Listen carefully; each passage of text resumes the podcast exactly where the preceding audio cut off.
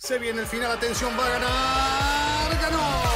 Es un podio muy especial, nos hace vibrar a todos y lo mejor son los aficionados coreando su nombre. Ha sido una gran jugada estratégica del equipo, pero sin la habilidad del piloto para gestionar neumáticos no les habría dado la victoria. Y allí ingresa Checo Pérez al corralito, luego de un gran premio de Mónaco apasionante.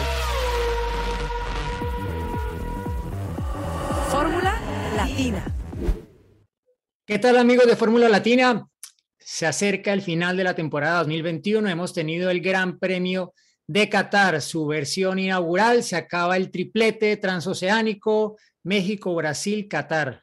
Inédito en la historia de la Fórmula 1. Un aplauso para todos los que estuvieron en ese triplete y que, bueno, cambiaron de usos horarios en cuestión de pocos días eh, de una forma muy drástica, ¿no? Eh, sobre todo ya en el final de este triplete histórico para la Fórmula 1 y que ojalá para bien de quienes siguen toda la temporada no se repita nunca. Para quienes estuvimos al margen, bueno, Juan estuvo en algunas de las carreras, eh, Giselle estuvo en México, pero para quienes estuvimos viéndolo a la distancia, claro, mejor que haya Fórmula 1 cada tres, cuatro, cinco días, eh, así sea cruzando océanos, pero bueno, creo que hay que mantener ese balance y lo bueno es que hemos tenido eh, una especie de build-up, ¿no? Está esto como acercándose a un clímax que a ver si se da porque se está encaminando todo hasta que podríamos llegar a la última carrera de la temporada, chicos, los saludo, casi que en igualdad de puntos, ¿no? Porque el descuento que trae Hamilton en las últimas carreras haría pensar que la diferencia puede ser ninguna o mínima cuando lleguemos a la fecha final en Abu Dhabi. Ocho puntos solamente separan a Hamilton del líder del mundial, Verstappen, después del Gran Premio de Qatar.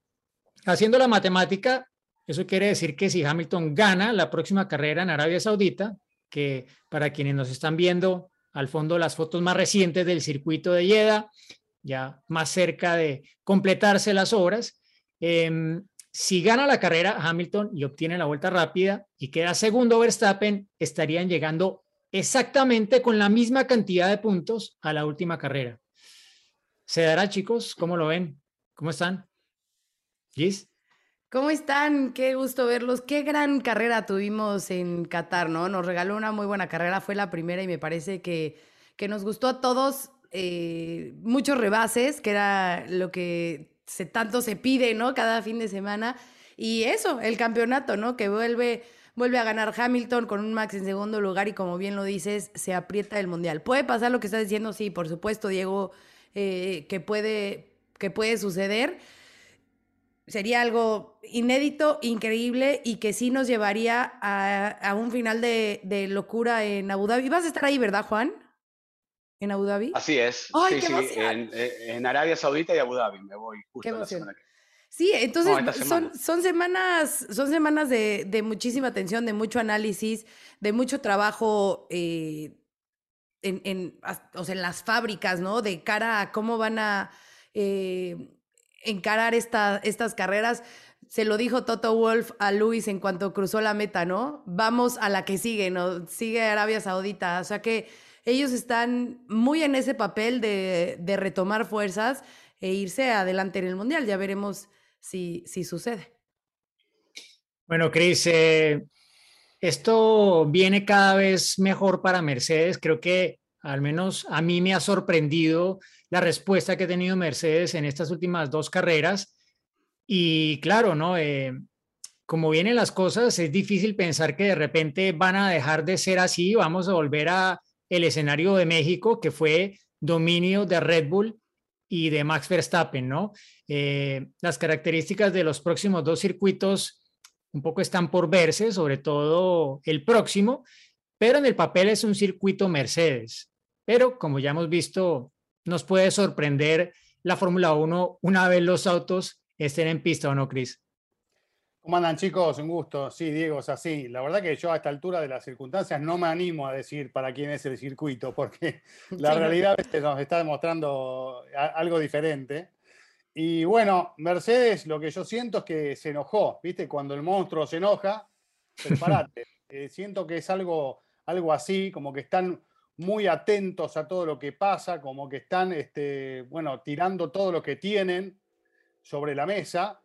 Eh, y bueno, las cosas evidentemente están saliendo a su favor porque siguen descontando, porque sigue ganando Hamilton en el momento en donde tienen que funcionar. Pero esto todavía no se terminó, quedan dos capítulos más, hay que ver porque hay un montón de factores que pueden llegar a, inclinar la balanza para uno y para el otro. Eh, y, bueno, vienen bastante, digamos, eh, regulares a lo largo del año los dos que pelean en el campeonato. Y vos viste que cuando uno habla con, gente del automovilismo, siempre eh, se considera por lo menos una fecha en el año donde las cosas no salen y no terminás la carrera por algún motivo. Eh, mecánico o por, lo que sea, pero me refiero más que nada a, algún problema del auto. Siempre se hace referencia a ello en un campeonato. Acá hemos tenido lo que pasó en, en Gran Bretaña con Verstappen, que quedó afuera, por el toque con Hamilton y hemos tenido lo de, lo de Monza cuando quedan afuera los dos. Pero todavía no se percibió claramente esa situación, ¿no? Eh, hay que ver si se da en las últimas dos o si termina siendo un año donde esos problemas no existen. Y, yo abro este paraguas porque están, como decía al comienzo, eh, afinando todo y tirando todo en esta, en esta oportunidad en la que ya los elementos uno imagina que están al límite, porque eh, uno no quiere ceder y va presionando, presionando, presionando, y hay que ver cuál es el margen de seguridad que tienen para que no se rompa nada, además de la tensión, de la presión, del nerviosismo y de todo lo que se juega en la definición de un campeonato del mundo de Fórmula 1 tan apasionante. Así que, bueno, abrimos la, la puerta a vivir dos eventos que van a ser para, bueno, comerse las uñas y ver qué es lo que sucede. Como en todo campeonato, la penúltima fecha también puede definir anticipadamente el título. Pero bueno, las cosas están dadas como para que, me imagino yo, se defina la última. Exacto, ¿no? Y quien está al frente del campeonato, quien es eh, Max Verstappen, obviamente tiene más abierta esa posibilidad, pero va a requerir obviamente que pase algo fuera de lo usual con Hamilton, ¿no? Eh, estamos también en esa situación en la cual con Max al frente, en un incidente entre los dos, quien más tendría que perder a priori sería Hamilton porque perdería una posibilidad de descontar puntos, ¿no? Y ya solo le quedan dos oportunidades con las dos carreras que nos quedan. Pero, y le pregunto a Juan un poco también, este fin de semana eh, llegábamos un poco con la sensación de Brasil, donde el gran desequilibrante eh, fue eh, el motor de, de Mercedes, ¿no? El motor de Hamilton específicamente, la potencia que tuvo allí, fue uno de los factores.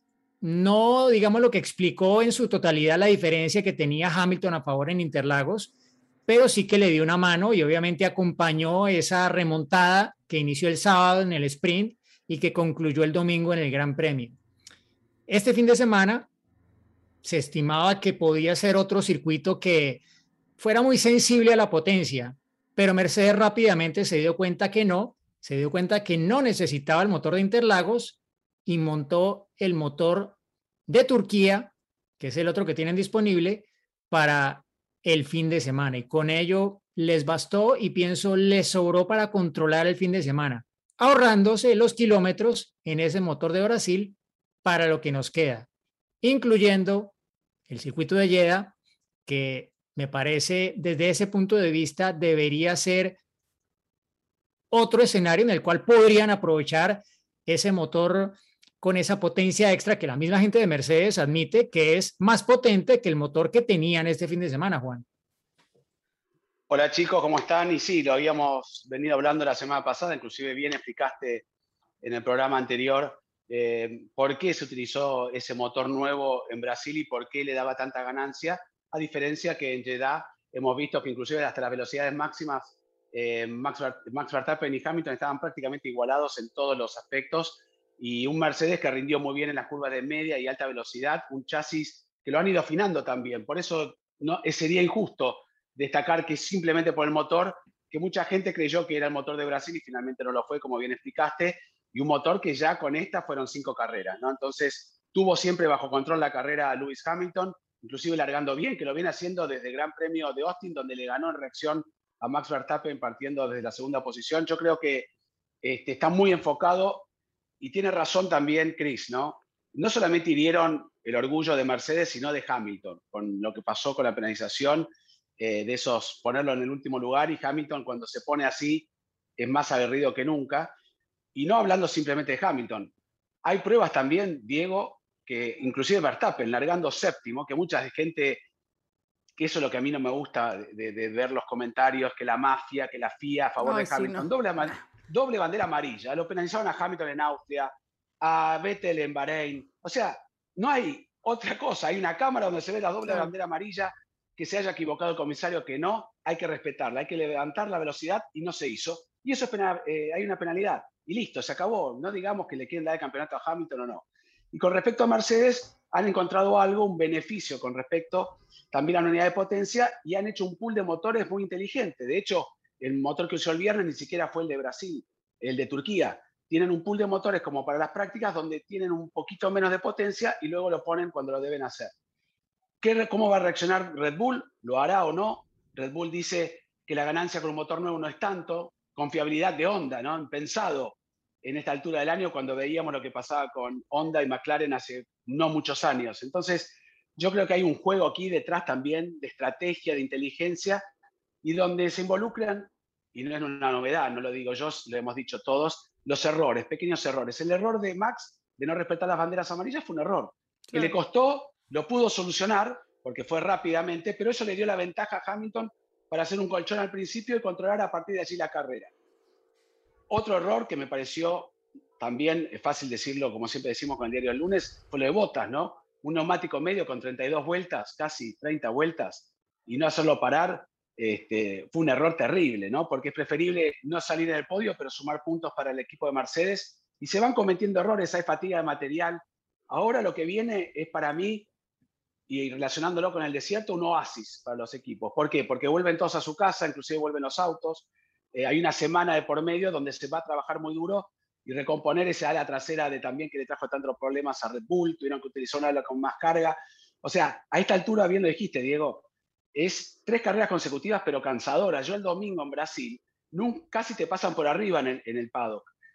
no terminó la carrera y ya estaban desarmando todo, cosas que a veces no es tan inmediato porque logísticamente ya llegaron tarde desde México por algunos inconvenientes, claro. tenían que ir hasta Qatar, que tampoco es algo fácil. Entonces, yo creo que ha sido durísimo y Mercedes sacó una ventaja importante, aunque no lo sea en números con respecto al campeonato, sino achicó la diferencia y salió segundo cuando no estaba para salir segundo en México. Hamilton, primero y primero.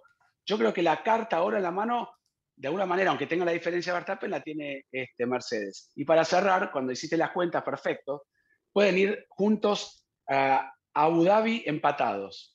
Ahora, si vos estás empatados, tenés más carreras ganadas. Si gana Hamilton, eh, tendrían 9 a 8, ¿no? Y hay una que define, que me parece una barbaridad, que la novena victoria de Verstappen o una de las nueve victorias sea la victoria de Spa-Francorchamps. Lo hemos hablado aquí, no fue una victoria, es que se defina el campeonato por una victoria que no lo fue, de tres vueltas atrás de un safety también me parece algo bastante este, reprobable. Pero bueno, simplemente digo, si van empatados y Verstappen tiene la ventaja de tener una victoria más que Hamilton y van a un encuentro en la primera curva, ya lo hemos vivido, Procena, cuántas veces, ¿no? Este, si es penalizable o no, habría que ver, ¿no? Jack Villeneuve, Marcus Schumacher, siempre el que más va a arriesgar, el que tiene este, menos posibilidades y el que tiene la ventaja va a decir, bueno, nos chocamos los dos y chao. Ay, Dios, ya están entrando en esa polémica. bueno, puede, pasar. Es que, es que, a ver, es que aquí, aquí voy a abrir un tema que, que creo que es relevante, ¿no?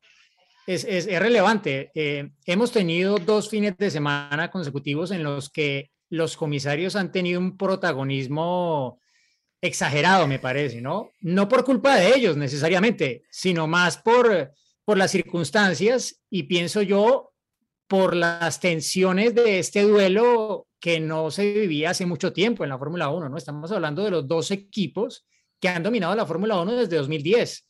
O sea, en la última década no ha ganado nadie más un título del mundo, Red Bull y Mercedes. Sí. Y probablemente, bueno, dos de los mejores pilotos de, la última década, si no, los mejores, ¿no? Max Verstappen y, y Lewis Hamilton.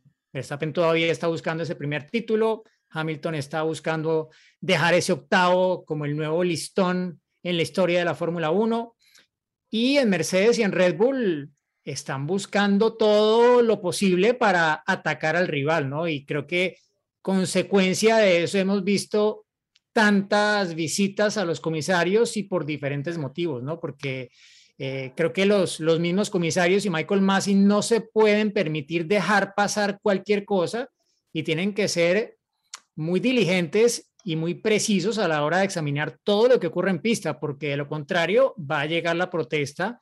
Eh, hoy en día con las redes sociales, lo que no vieron los comisarios fácilmente llega a conocimiento de alguno de ellos por lo que se puede colocar en redes sociales hoy en día y la cantidad de información que hay disponible de la Fórmula 1 en la actualidad. Entonces, Sí, no sé, creo que en la última carrera, no sé si ya están nombrados los comisarios, pero no me gustaría estar en el pellejo de ninguno de esos porque me parece que les va a tocar duro en esa última carrera porque ahí cualquier cosa, cualquier error, cualquier situación en el borde de lo permisible va a generar una protesta inmediata, oficial o no, porque ya hemos visto, esta temporada nos ha enseñado un poco esas comunicaciones que hay entre Michael Massey y los equipos durante las clasificaciones, las carreras. Imagínense el tráfico que puede haber de esto si llegamos a tener otra situación en el borde de, lo que permite el reglamento y que involucre a alguno de los dos pilotos o equipos que están peleando el título.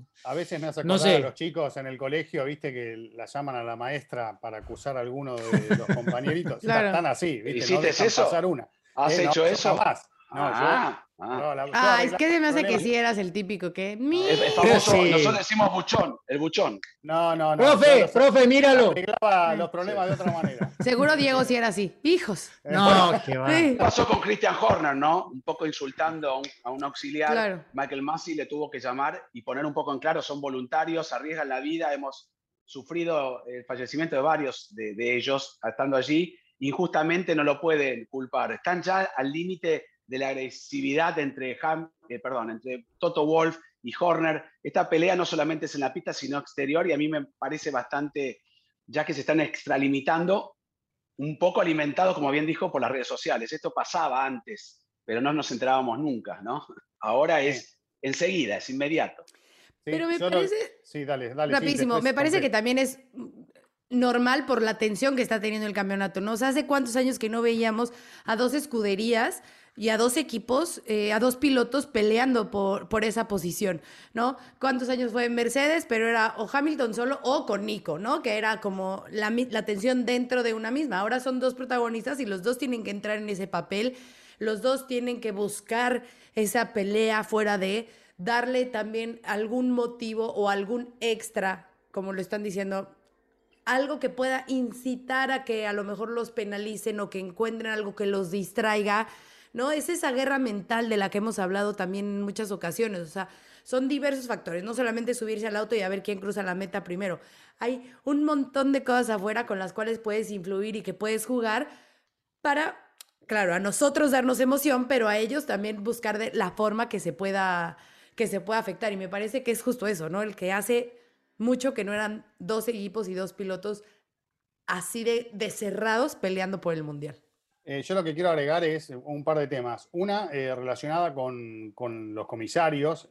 Claramente tienen una enorme responsabilidad en la definición. Me parece que a veces es exagerado, como, como ya viene sucediendo y recién lo marcabas, Diego, dilatar tanto una decisión cuando ya tenés los elementos, ¿no? Porque si atravesaron un sector con doble bandera amarilla o con bandera amarilla, tienen un montón de elementos para, definirlo sin tener que esperar al día siguiente eh, y todas esas demoras que no tienen demasiado sentido. Pero bueno, están en su derecho de hacerlos porque los acompaña el reglamento y les da la posibilidad de hacerlo. Y bueno, si prefieren que sea así, pero a mí me parece que deberían ser un poquito más, más rápidos en ese tipo de, de decisiones cuando, cuando ya es bastante concreto el tema. Y otra cosa que quiero plantear en todo este juego de presiones es eh, las declaraciones de Toto Wolf diciendo que él ya imaginaba cuál iba a ser el resultado de este reclamo, de, este pedido de revisar la maniobra en Brasil, que sabía que, que, no le iban a hacer caso a su pedido, pero que él quería sentar un precedente. Eso significa, yo quiero poner un aviso y meterle presión a Verstappen y a Red Bull para que no lo vuelvan a hacer. Y después está la respuesta de Verstappen diciendo que en una situación similar él, él eh, actuaría exactamente igual que lo que hizo en Brasil. Con lo cual le devuelve otra vez la pelota a Mercedes diciendo a mí la presión esta no me entra, toma, te la paso otra vez, ¿no? Abriendo el juego otra vez. Me parece que están en, ese juego de presiones, pasándosela uno para el otro, eh, está todo muy finito, quieren aprovechar al máximo desde un micrófono hasta una maniobra y, esto va, va a jugar por otro lado, ¿no? Además de lo que pase concretamente sobre la pista y con el rendimiento de los autos. Y para terminar, lo, lo que decía Bot de, acerca de Botas, Juan, eh, y nosotros lo hemos planteado acá eh, en Fórmula Latina, de, de ese Botas que parece ser otro piloto cuando larga adelante que cuando larga atrás, ¿no? Y esto un poco se estaba dando eh, en Qatar, largando atrás, hasta que se mete Toto Wolff y lo comparte en el audio en la transmisión, le dice, anda por los de adelante. Y ahí cambia la actitud de Botas, ¿no? Y que empieza a avanzar hasta que, bueno, termina, que eso que decías, Diego, de- del neumático roto por el exceso de vueltas en pista. Pero como que cambió su actitud por ese mensaje de- del jefe del equipo. Así que, bueno, vamos a ver cómo juegan, porque tanto Botas como Checo tienen un rol muy importante en esta definición, ¿no? Claro. Sí, yo, yo te, te iba a, dar un poco mi punto de vista en torno a esa protesta de, de ese derecho a revisión que al final no ha sido aceptado por los comisarios del Gran Premio de Brasil. Eh, mm, y es como lo veo yo, más allá de la respuesta de Verstappen y de Red Bull, pienso que lo que, lo que quería Toto Wolff también era dejar en claro cuáles eran las reglas. Y si lo que hizo Verstappen va a ser permitido, entonces que se permita y se aplique de la misma forma si los roles se invierten en alguna de las dos carreras que quedan, ¿no? Creo que el tema puede ir un poco también por ahí, ¿no? De, de dejar más claras las reglas y que quede el precedente de que eso que ocurrió allí, esa situación de Verstappen prácticamente no haciendo la curva y escapatorias asfaltadas tenemos y bastantes en la próxima carrera y en la última en Abu Dhabi. Si tú quieres, te pasas, el que va por fuera no puede hacer la curva y bueno, está dentro de lo permitido. ¿O no, Michael? No fue así como se juzgó el incidente en el Gran Premio de Brasil en la vuelta 48 en esa curva 4.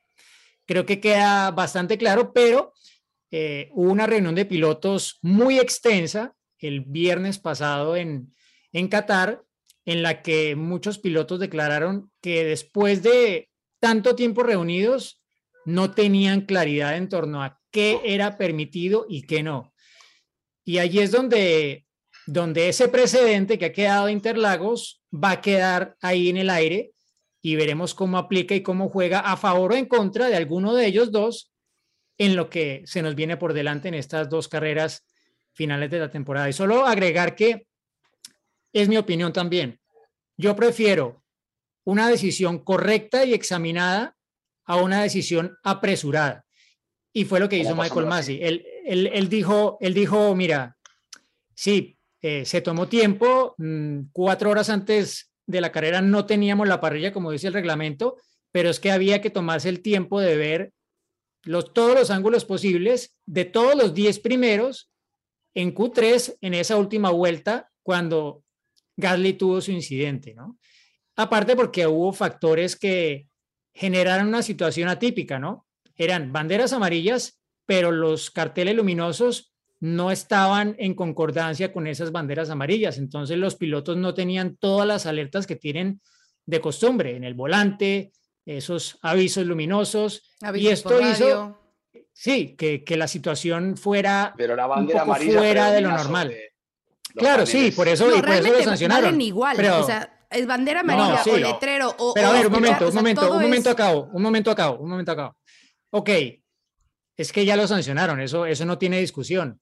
Pero el tema es que tenían que examinarlo, ¿no? Y saber exactamente qué banderas amarillas había mostradas, porque eh, para unos fue una bandera amarilla, para otros fue doble bandera amarilla, y por eso la sanción de Bottas y de Verstappen era diferente, porque Verstappen era doble bandera amarilla agitada y era una sola en el caso de Valtteri Bottas. Entonces, había diferencia, ¿no? Y luego ve, tú a mirar la telemetría de cada uno, cuánto soltó y dónde, ¿no? Carlos Sainz estaba en una situación similar, soltó y consideraron que había soltado suficiente como para no haber obtenido un beneficio y no fue sancionado, ¿no? Entonces, yo prefiero que examinen todo bien a que saquen una decisión apresurada solo porque hay que sacarle. Creo que esa es la responsabilidad más grande que van a tener los comisarios en las carreras que nos quedan, así que no nos extrañe si estas situaciones se repiten y tenemos una prolongación de las decisiones. La que sí no me gustó es eso de del derecho a revisión tantos días después. ¿sí? O sea, para mí la carrera se acabó y se acabó. Sí, esto de cuatro días después salir con este tema porque las imágenes no estaban disponibles es como que, o sea, no me gustaría que después de la última carrera, ¿sí? Ya, claro, salió campeón el que salió. Exacto, y tres días después te salen, no, derecho a revisión, derecho a revisión de, no, o sea, esto no. Yo pido el derecho de revisión ya de la carrera y que dejemos ese tema a un lado. Bueno, pero pasó en Silverton con el accidente de, Max y Hamilton, llevaron a Albon a hacer las mismas curvas, emplearon un auto en la pista, pidieron permiso, todo para hacer una revisión y aportar nueva información que no, tampoco la tomaron. Y va a pasar. Eh, lamentablemente aquí van a tratar de utilizar todos los recursos sabios por haber. Eh, en, la, las salas flexibles, que hay algo, que no hay algo, volvieron a hacer algo que no es oficial, pero con un sistema que mide mucho más ahora la flexibilidad de las alas y no encontraron nada en Mercedes y Mercedes inclusive dejó un ala entera para revisión de la FIA y siguen insistiendo que hay algo porque denunció a alguien ex Mercedes en Red Bull. Si no lo encuentran ya está y van a seguir y como ese que no lo nombramos porque no valía ni la pena, pero se lo dijeron a Hamilton en una conferencia de prensa sobre el DAS que se le mueve el volante, dijo, el volante mío lo único que se mueve para la derecha y para la izquierda, diciendo, ¿a qué, las imágenes a veces te dan una sensación de movimiento ridículo. O sea, la verdad que la FIA tiene elementos para demostrar muchas cosas. Algunas sabemos que siempre están detrás de los equipos porque tienen mucho mayor recurso los equipos, pero se está buscando el pelo al huevo en todos lados porque hay mucho en juego. Por eso a mí me gusta, como bien dijo Diego, como bien coincidimos todos, que se resuelva la pista. Eh, y chao. Este, pero que se tome, si necesitan 20 vueltas, que hemos criticado muchas veces también que se tarda mucho, pero si no está la cámara on board en ese momento, que la tienen que tener, porque imagínense los recursos que hay en la televisación hoy en día. En dos minutos tienen que tener todos los ángulos de la cámara on board y necesitan utilizarla. Por eso prefiero que se tomen 20 vueltas y que sea un poco más pensada la, sanción. Y como bien dijo Diego, cuando Hamilton pasó con la doble amarilla también o bandera amarilla en Austria, casi cuando estaba llegando a la grilla no sabía dónde poner el auto todavía.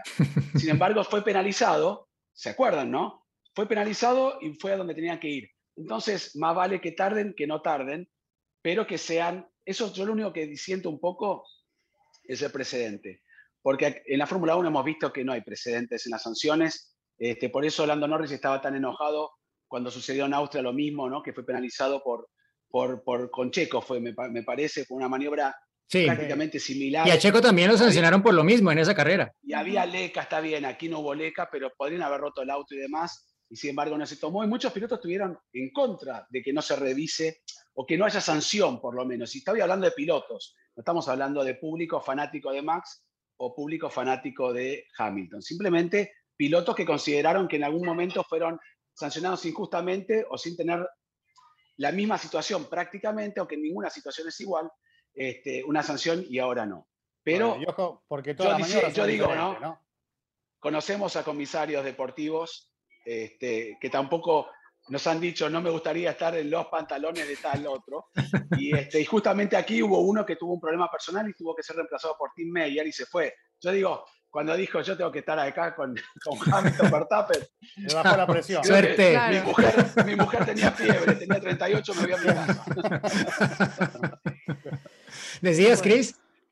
No, digo, le bajó la presión. Eh, y no, lo que quería agregar eh, es que todas las maniobras son diferentes, así que ojo con esto porque Hamilton intenta hacer lo mismo que hizo Verstappen y le puede salir bien, pero le puede salir mal, ¿no? Y, y después, de acuerdo a cómo se juzgue y cómo es la maniobra, también puede venir allí una decisión. Así que vamos a ver qué sucede. Y, insisto, no estoy de acuerdo. Alonso, Alonso, tío, hablen de Alonso. Ya, ¿podemos empezar a hablar de la carrera, por favor? sí, sí, sí, bueno, no. minutos solo, hablando del pasado. Solo para cerrar, solo para cerrar ese tema. Para cerrar, ese tema, eh, lo último, eh, eso de que las consecuencias de los incidentes no eh, influyen en las decisiones de los comisarios. Mentira. Es la mentira, más grande que nos han intentado vender. Eh, de parte de Race Control. Pero bueno, podio inédito en la historia de la Fórmula 1. Nunca estuvieron pilotos con tantos podios en su carrera reunidos al final de un gran premio de Fórmula 1. Bueno, 10 títulos mundiales. Eh, además, ahí eh, no se sabe el décimo a quién va, si a Verstappen o a Hamilton todavía, pero los dos de Alonso, los siete de Hamilton y ese que se va a jugar entre Hamilton y Verstappen en lo que queda de la temporada. Qué carrera la de Fernando Alonso, ¿no? Eh, obvio, nada de esto habría sucedido probablemente si las sanciones que llegaron y que colocaron a Alonso tercero en la parrilla y luego el pinchazo de botas que de alguna forma influyó para que la estrategia de Checo no fuera la que inicialmente planeaba el equipo y se abriera esa posibilidad para que Alonso acabara en el podio. Pero igual, una super carrera, una super primera vuelta, la forma en la que le arrebató la posición a Gasly, impresionante de, de Alonso en esa primera vuelta. Y qué bueno verlo regresar al podio, ¿no? Yo creo que todos nos alegramos de, de ver Alonso con sus 40 años eh, ahí en ese tercer lugar al final de este gran premio en Qatar. Me encantó que puso en redes como por fin llegó este, este podio, el 98, con un poquito de delay, pero llegó, ¿no? Ya, ya está aquí. Y claro, claro que da gusto verlo después de todo lo que ha pasado, ¿no? Em, se fue de Ferrari esperando poder tener como una nueva oportunidad de, de pelear. En McLaren no le salieron las cosas, después decidió irse, volver con un, un, plan, ¿no? Que es lo que tanto te ha dicho también, el famoso plan, un plan que, que teoría empezaría el, próximo año, pero que bueno, ya le ha dado frutos tanto a Esteban Ocon con esa victoria y ahora a Fernando eh, con, este, con este podio. Eh, entra aquí la discusión y lo vamos a hablar más adelante porque hay preguntas al respecto, ¿no? De si era o no posible que Checo tuviera esa posición. Ya lo estaremos también, obviamente, eh, analizando. Pero Fernando, extraordinario, ¿no? Nunca hemos dudado de su, de su calidad de piloto y me parece que. Nunca. De, ¿Cuándo has dudado tú de esa, de esa?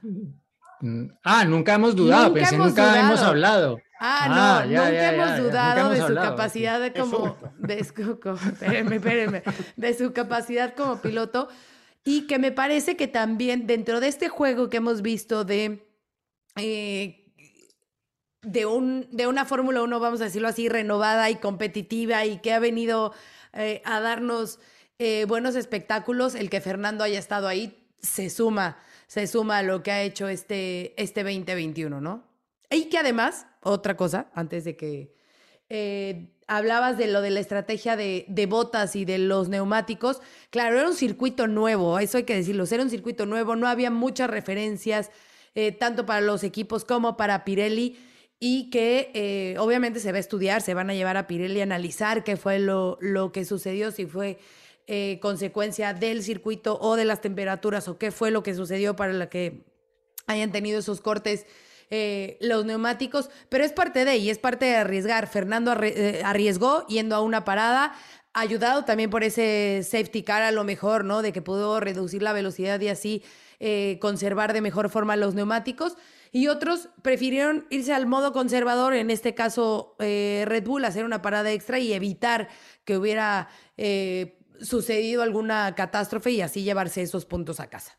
Alonso es absolutamente meritorio para, eh, no solo con lo que pasó en el Gran Premio, que manejó como es Alonso y como todos lo conocemos, la carrera, cuando tiene el elemento, sabemos que lo aprovecha al 100% y ahí estuvo, ¿no? Este resultado ap- apoyado por, bueno, el factor botas, el factor también eh, checo, ¿no? Con la decisión de, Red Bull de, esa doble parada y además por la mala clasificación de Checo del día sábado. Pero eso es otra cuestión. Hablando de clasificación, ustedes se pusieron a ver la vuelta a bordo de Alonso de- del sábado eh, en clasificación. Fue un deleite. La verdad que fue para disfrutarla, verlo manejar, ver cómo iba cambiando eh, la configuración en cada una de las curvas y cómo sacó al máximo del rendimiento de ese auto para quedarse con esa vuelta que le permitió largar dentro del grupo de los de adelante y después una muy buena largada que también estuvo muy cerca del contacto con Verstappen. Eso no hay que olvidarse, estuvo muy, muy cerca de golpearse con Verstappen, lo que hubiese cambiado absolutamente el panorama de la carrera en los primeros metros con esa excelente largada de Verstappen. Pero lo de Alonso es para sacarse el sombrero, como venimos diciendo, disfrutarlo, no tiene mucho tiempo más por delante en la Fórmula 1, ya lo sabemos todo, pero sigue dando todo su talento y cuando tiene la oportunidad la, aprovecha. Y bueno, veremos hasta dónde puede llegar al PIN en lo que queda del año, si tiene otra oportunidad y sobre todo el año hmm. próximo cuando las reglas estén cambiando. No nos olvidemos que Alpine ahora se ha escapado un poquito, venían casi empatados con Alfa Tauri y ahora se consolidó un poquito más el quinto lugar del campeonato de constructores eh, y, además Ocon está acompañando muy bien, así que veremos qué es lo que sucede, ¿no? Y bueno, otro capítulo aparte es lo de Checo, que lo hablamos cuando ustedes quieran. No, y para agregar lo de Alpine, eh, sin desmerecer, y ya sabemos que ahora no vamos a poner a hablar del talento de Alonso, y de cómo sabe maximizar todas las oportunidades y lo hizo muy bien el fin de semana. Alpine también acompañó con las buenas decisiones, entendió muy bien el neumático, que lo agradece Alonso también en la entrevista post carrera. Y también Esteban Ocon, ¿no? Saquemos de Checo, Botas, cómo hubiera pasado, ya, eso ya está. Pero un tercero, un quinto puesto habla muy bien del trabajo que hicieron como equipo en conjunto, Alpine, con Fernando Alonso a la cabeza, Alonso diciendo que defienda como un León, eh, la posición y la trató de hacer. No tenía este, esa ventaja en neumáticos, de hecho estaba en prioridad de condiciones sus neumáticos duros con los, medios de Checo y sin embargo pudo hacer este, un gran trabajo allí, eh, o viceversa, no me acuerdo ahora qué neumáticos tenía, pero estaban en distintas condiciones los neumáticos y trató de atacar como podía, y justo a Checo, ¿no? Donde han tenido rivalidades mm. eh, por muchísimo tiempo en el equipo. Me vino, me vino Spa con, con Force India a la mente, Racing Point a la mente, así de, no, no, no, no, no. Azerbaiyán es bastante áspero también, ¿no? Eh, ha tenido sus momentos también, inclusive con Max Verstappen en Brasil. Pero me refiero a que Alpine no hay que descontarlo, no, no es solamente el mérito de, de Fernando Alonso, obviamente, Fernando Alonso y él llevó a cabo y ejecutó perfecto toda la carrera, pero el Virtual Safety Car le dio un respiro. Eh, le dio un respiro a esos neumáticos que ya le pedían. Yo creo que esos pianos, los hemos visto muy agresivos, son también, parecían no tanto, pero finalmente rompieron alas delanteras, el neumático igual, ese izquierdo delantero fue el que más sufrió. Pero bueno, todos esos detalles de carrera que tampoco vamos a analizar en, en profundidad, eh, yo creo que Alonso maximizó todo, pero no fue él solo, lo acompañó el equipo esta vez, como también lo acompañó Alonso en la gran victoria de Esteban Ocon en Hungría, este, reteniendo a Hamilton. Hicieron un buen trabajo nuevamente como equipo y como pilotos. A diferencia de lo que a lo mejor pasó con Alfa Tauri, ¿no? Que se vino a menos. Una gran clasificación de Pierre y en la carrera se fueron. Y su lado también. Y después vinieron para atrás. Incluso decía Pierre que no sabía realmente qué es lo que, lo que había pasado. O sea, que no terminaron de entender ya en carrera si habían sido los cambios en el auto que habían hecho o, o qué fue lo que sucedió, pero eh, totalmente opuesto, ¿no? O sea, clasificaron muy bien los dos, pero Alpine se fue para enfrente y, y, Alfa Tauri no supo eh, capitalizar ese esfuerzo en la, en la cual. Sí, bueno, un poco también consecuencia de la novedad del circuito, de no tener tanta información, práctica libres que este año son más reducidas en tiempo. Luego, bueno, es que las tandas largas de simulación de carrera de la segunda práctica libre fueron, en el mejor de los, de los casos, eh, seis vueltas o algo así, que hizo Falter y Botas, por ejemplo. Entonces, no había mucha información. En ese sentido, creo que le faltó de pronto más información, más datos a la gente de Alfa Tauri para haber podido transformar esa excelente eh, clasificación con sus otros pilotos en un resultado igualmente bueno en carrera. De hecho, me pasaron factura en Grid Rival porque los tenía los dos pilotos de Alfa Tauri. De lo contrario, habría sacado un marcador mejor al que tuve, eh, solo para mencionarlo. Bueno, al final logré avanzar algunos lugares más en Grid Rival gracias a, a Vettel, que me sumó doble, eh, era de los que tenía doble puntaje posible, quien mejor acabó. Sumé 951 puntos, voy en el lugar 65, avancé algunos, 17.851 puntos. ¿Y Cris cómo está? Que estaban ahí peleando entre ustedes dos. Entre en el puesto 48, avancé un poco. Estoy entrando, en, estoy entrando en el rebufo, en la succión de Cris. Ya casi, ya casi estoy en DRS. No te pongas nervioso, ¿eh? No, te no ya estoy pensando en. voy, a, voy a poner un motor nuevo para las últimas dos. Claro. Yo, mira, yo tenía a Fernando, entonces me sumó, nada más Fernando me sumó 352 puntos y además lo tenía de Talent Driver, o sea, yo lo tenía hasta la carrera pasada, entonces ya no lo podía tener en esta por las reglas de Great Rival. 971 puntos fueron los que sumé. Tenía a Checo, Bien. a Russell, Sonoda. Schumacher y a Red Bull, pero pues yo no estoy como ustedes. O sea, yo estoy 252. O sea que. Bueno, eh, pero, sumé, pero sumé, ¿cuántos pero- somos? ¿Cuántos somos, Gis? ¿Cuántos somos en la 5,000. liga? No, sí, como 5,000, sí. 5 mil. Y mira, hasta, hasta subió mi equipo. Ya tengo dos milloncitos más para ahora. Ah, bueno. Para el próximo Bueno, fin, a ver si te quedan al, final de la temporada y los cobras. Nuestro. No el, mal, el ¿eh? líder, el líder por ahora es Carlos CR92, que tiene Se mantiene. 19.480 puntos. Sumó 1.140 puntos esta carrera. Imagínate nada más. O sea que. Bueno, Ahí va, Bueno, pero ahí que el líder sume 1100 y que tú y que hayas sumado 900, vas a hablar muy bien también de tu. De tu Muy bien. De mi rendimiento. Vamos, vamos, Green Rival. Bueno, eh, nos queda todavía el tema checo, pero hay algunas preguntas que nos han enviado ustedes para abordar ese tema. Pero antes tenemos las preguntas por invitación de Edasi. Hola Gis, Chris, Juan, Diego, un gusto saludarlos. Soy Marisela y soy de México y pues bueno, mi pregunta es, el día de ayer en las últimas vueltas de la carrera se vino el Virtual Safety Car. Si consideramos ambas condiciones, tanto como de Fernando como de Checo y sin el Virtual Safety Car, ¿creen que ese podio hubiese sido posible? Un saludo y muchas gracias. Marisela, ¿cómo estás? Mira, cuando empezó el Virtual Safety Car, Checo tenía nueve segundos más o menos de tiempo para alcanzar a, a Fernando y cuando terminó quedó como a dos segundos. Lo que dicen, ¿no? Después de, de la carrera es que Checo a lo mejor no hubiera superado porque sí era amplia la ventaja, pero que hubieran estado muy cerca. Eso es lo que, lo que dijo Cristian Horner, lo que dijo el mismo Checo. Hubiera sido una oportunidad, pero todo hubiera quedado en el hubiera, ¿no? Porque, claro, no sabemos. Ya has dicho Si tres veces as- hubiera. Claro, porque si Cuatro. Hubiera acercado bastante. si Cinco. En Brasil pasó el Safety Car. Claro, hubi- o sea, Hubiera hubieran estado muy voy dar- cerca. Brasil. Es, es, Yes. es difícil, es difícil saber si lo hubiera superado, pero sí que hubiera estado más cerca, podría haber estado más cerca. Pero no, Mira, es voy a dar- difícil, es difícil, voy a dar el- Hubiera estado muy cerca, pero es que no es imposible decirlo Basta. si lo hubiera. No, no, mira, te voy a dar el hubiera más, el hubiera más, más importante a mi modo de ver. Si Checo hubiera calificado mejor, Claro, esto no sería un tema. vale, Y allí ahí lo está.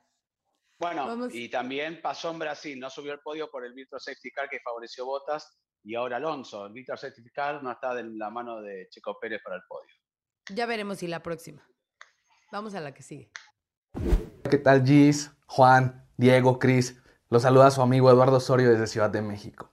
Mi pregunta es la siguiente. ¿Ustedes qué consideran que tomaron como referencia los estrategas de Red Bull para hacer el último pit stop de Checo Pérez? Siendo que Checo es un ex- un excelente conservador de neumáticos, tenían neumáticos duros y no tenían tantas vueltas. Esa sería mi pregunta. Muchas gracias. Bueno, Eduardo, un saludo aquí de todos tus amigos eh, de Fórmula Latina. Eh, ¿Cuál fue eh, tal vez el factor más importante que contó en la decisión de los estrategas de Red Bull?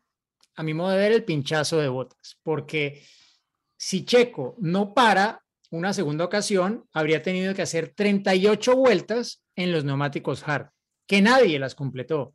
Alonso, que fue de los que más estiró el uso de los compuestos, primero el soft y luego el hard, dio 34 vueltas en el hard, cuatro vueltas más. Los pinchazos eran consecuencia de el desgaste de los neumáticos. ¿Por qué? Porque entre más se gasta, menos cubierta queda y más fácil es que cualquier escombro pueda pinchar el neumático. Sufre más la construcción como tal también contra los bordillos y cuando tú vas exigiendo el auto, pues vas usando más los bordillos, te ganas unas décimas, pero estás arriesgando la integridad no solamente del neumático, sino también del auto. Entonces, a mi modo de ver, en Red Bull dijeron, mejor un cuarto, si puede ser un tercero bien, pero mejor un cuarto que cero puntos. Es como lo veo yo, viendo sobre todo pues, lo que ocurrió con, con Botas.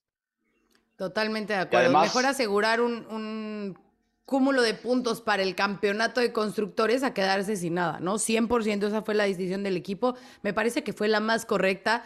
Eh, hay momentos en los que hay que ser más inteligente en vez de ser como atascado, por decirlo de alguna forma, ¿no? O sea, en vez de decir, el podio, fuerza, el podio, el podio, el podio, y que arriesgue No, todo valiente. por el podio, alguno, ¿no? alguno escribió que, este, eh, que no tenían, no eran valientes en Red Bull con la No, me- estrategia. me parece es que es no- mucho más no- No valiente se gana con. Hay- hay mucho agarrar, más. un, agarrar esos 12 puntos para Checo y para el campeonato de constructores a querer pelear por 15 y terminar a lo mejor en cero. Aparte, es 100%. Ahora están a solo jugando- cinco puntos están- y estaban, perdón Juan, Claro. estaban todos los equipos ya desde temprano avisándole a los pilotos que traten de no pisar los pianos. Eh, y eso ah, mostraba piano, claramente piano. cuál era el temor, pero ya desde las primeras vueltas del Gran Premio que no se exijan en demasía, incluso Alonso fue uno de esos. Así que También. eh, era, era, viste, un, un tema considerado por los equipos y un temor concreto. Así que siempre el resultado que puede ser, bueno, pesa más, ¿no? De, de una jugada arriesgada. Pero además es el riesgo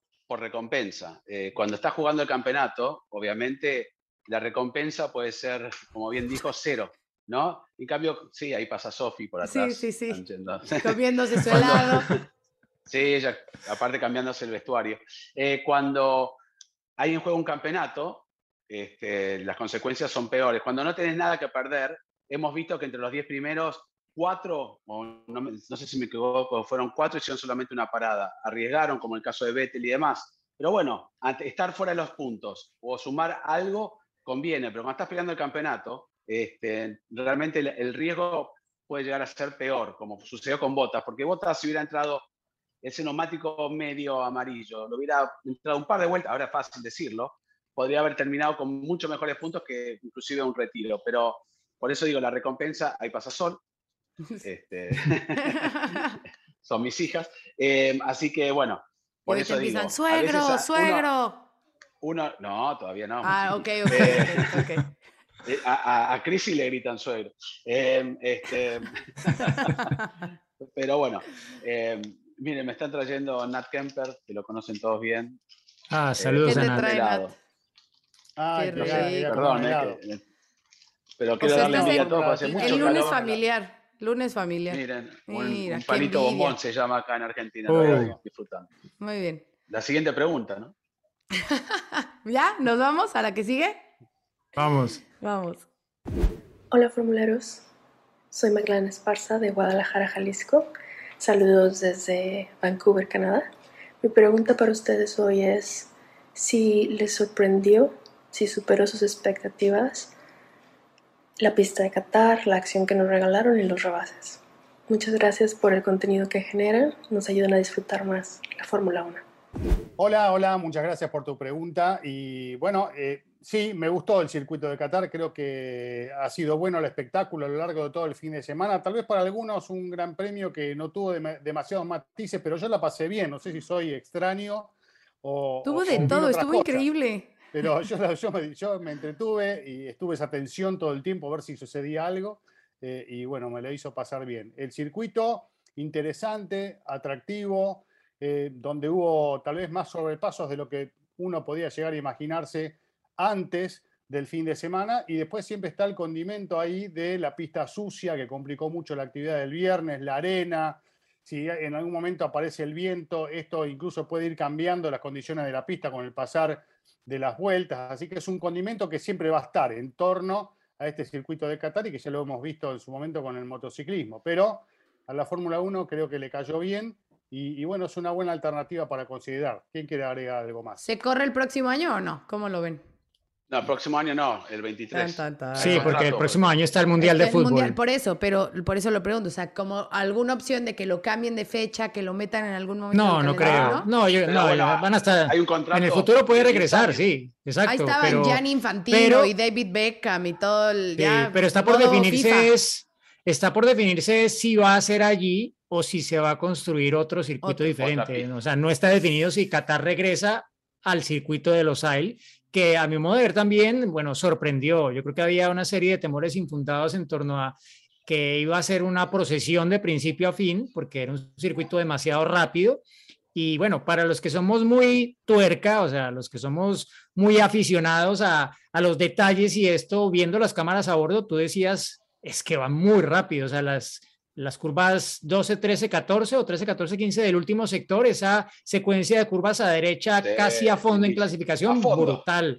Y tú veías en la carrera, por ejemplo, las cámaras a bordo de Hamilton en la segunda mitad de la carrera, él ya no tenía la cabeza, él simplemente la recostaba contra la cabezas en esa sección porque la fatiga empezaba a sentirse, ¿no? Aparte que en el primer sector había un par de curvas muy parecidas, curvas arriba de 250 kilómetros por hora. Hubo 39 adelantamientos en la carrera, que no es una cifra excesiva ni nada, pero está bien. Es el doble de los adelantamientos que hubo en el Gran Premio de México o en el Gran Premio de los Estados Unidos. A mí me encantó. Pero casi todas también asistidas por el DRS, pero a mí me encantó la pista, me gustó, la conozco personalmente. Les voy a contar una anécdota justamente de, de Qatar, pero me gustaría que se permanezca. Ahora sí, la pista sucia, vean el rendimiento de los que largaron por la parte sucia de la pista, se perjudicado mucho, Richardo, Botas, el propio Gasly no tuvo una buena arrancada. Eso tal vez está lindo que también entre en juego, ¿no? Pero mismo Alonso dijo que lo disfrutó desde el primer día que se subió arriba del auto, una pista técnica muy linda. A mí me gustó, le doy visto bueno allí a Qatar. La carrera, hay que ser sinceros, en algún momento tiene la tensión del campeonato y eso de estar viendo qué pasa, pero por un momento fue una peregrinación, no, uno le pone la, emoción porque yo veo una carrera de, no sé, de autos de, golf y de me hormiguitas y te diviertes. Sí, sí, todo me divierte, pero entra en juego el campeonato y cómo se iba dando y todo lo que sucedía en la parte de atrás. Pero sí, a mí me gustó Qatar, así que espero que, que continúe una carrera más en Medio Oriente que, que se está haciendo un lugar, ¿no? faltan fanáticos. ¿Cuánto había? 8.000 personas. Que si mm. comparamos lo que veníamos viendo entre Brasil, México y Estados Unidos, ese número no lo hacen haciendo 20 carreras en los próximos años. Claro, porque están ahí porque pagan por estar en el circuito, no porque haya una gran afición. Esa es una realidad, ¿no? Sí, y Suma, suma Hamilton otro circuito más a su bitácora, ¿no? 30 circuitos diferentes en los que ha ganado carreras, de los 35 en los que ha disputado algún gran premio, 32 circuitos diferentes en los que ha conseguido al menos una pole. O sea, cifras eh, realmente difíciles de, pensar que algún día se puedan batir y sobre todo pues por la gran cantidad de, escenarios en tanto tiempo que ha disputado, ¿no? Por el motor. Bueno. Em, Oye, y, una cosa, eh, hablando de Hamilton, eh, ¿Saben cuántos títulos mundiales tenía Hamilton la última vez que Alonso subió al podio? Uno. Uno.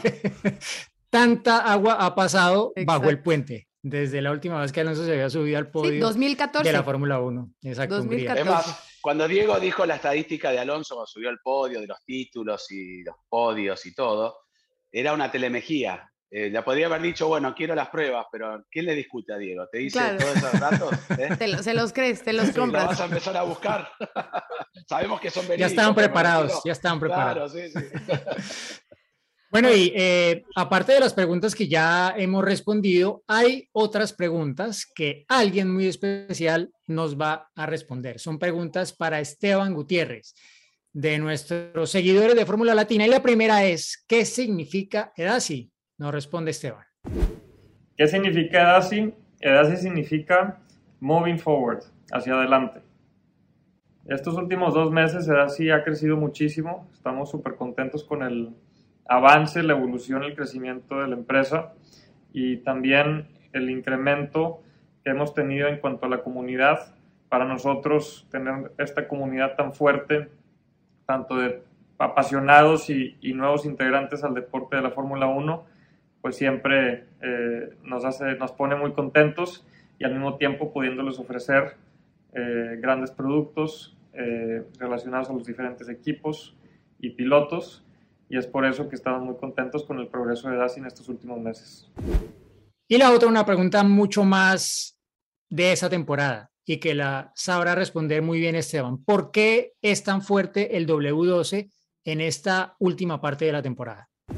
hemos decidido como equipo cambiar el motor eh, en una carrera y en una pista que es muy dependiente a la potencia y que en proporción eh, a los demás circuitos es en donde más eh, nos beneficiamos por tener un, motor fresco y es por eso que se tomó la decisión de tener el cambio del motor, tener las penalidades en una pista que pudiera hacer la diferencia del motor y, y es por eso que que pues pudimos tener un, un, gran resultado. Luis hizo una gran carrera, en, tanto en la sprint como en la carrera principal, y pues eso eh, nos puso en una posición muy, de mucha ventaja porque pues básicamente perdimos, eh, fue un, eh, un, damage limitation bastante, bastante increíble, mejor de lo que pudiéramos haber esperado.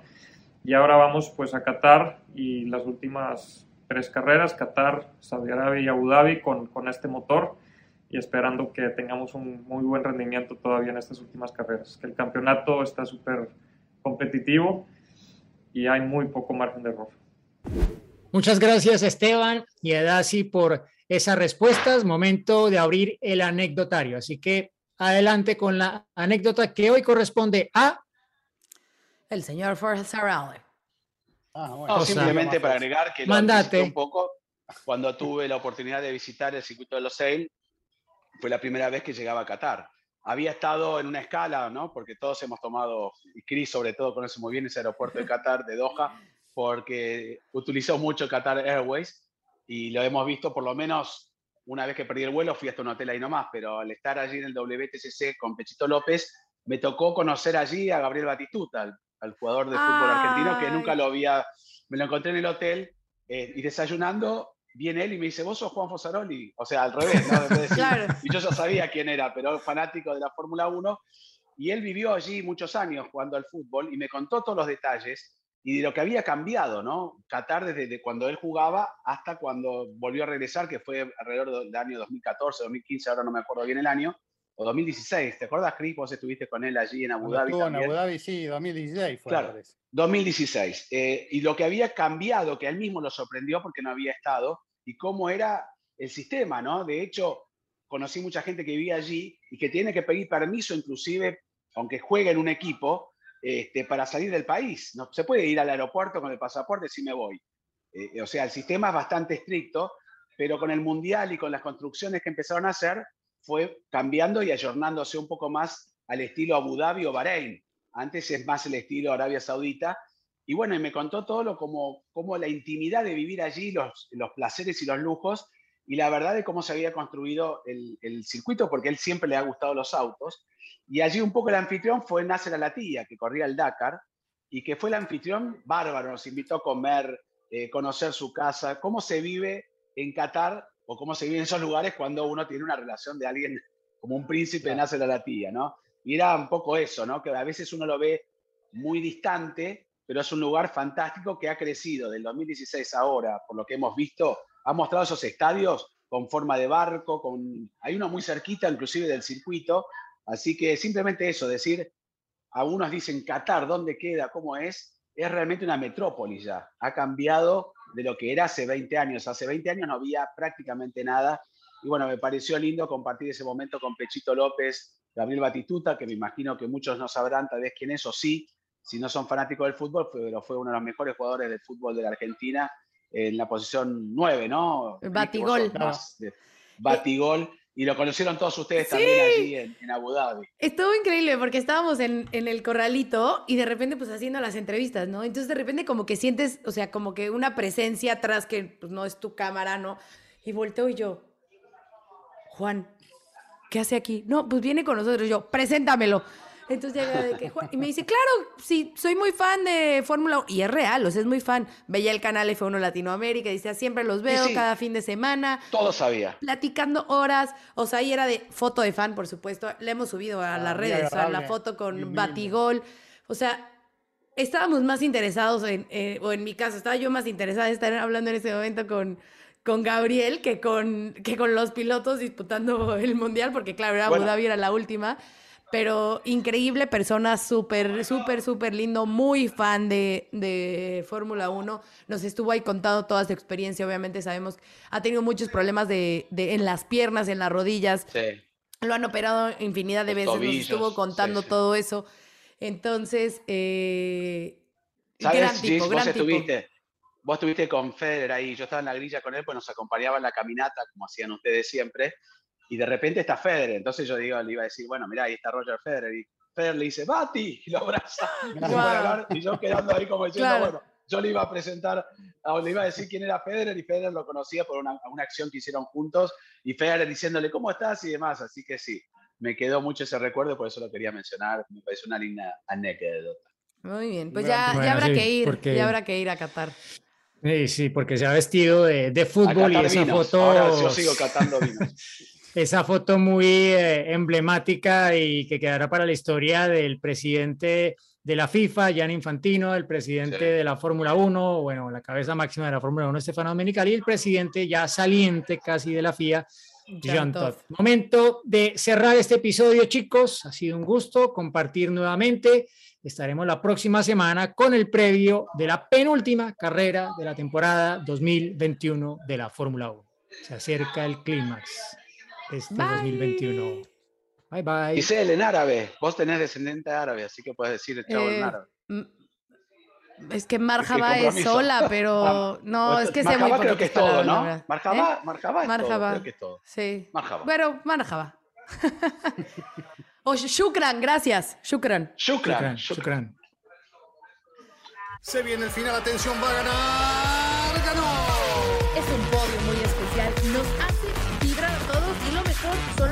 Son los aficionados coreando su nombre. Ha sido una gran jugada estratégica del equipo, pero sin la habilidad del piloto para gestionar neumáticos no les habría dado la victoria. Y allí ingresa Checo Pérez al corralito luego de un gran premio de Mónaco apasionante. Fórmula Latina.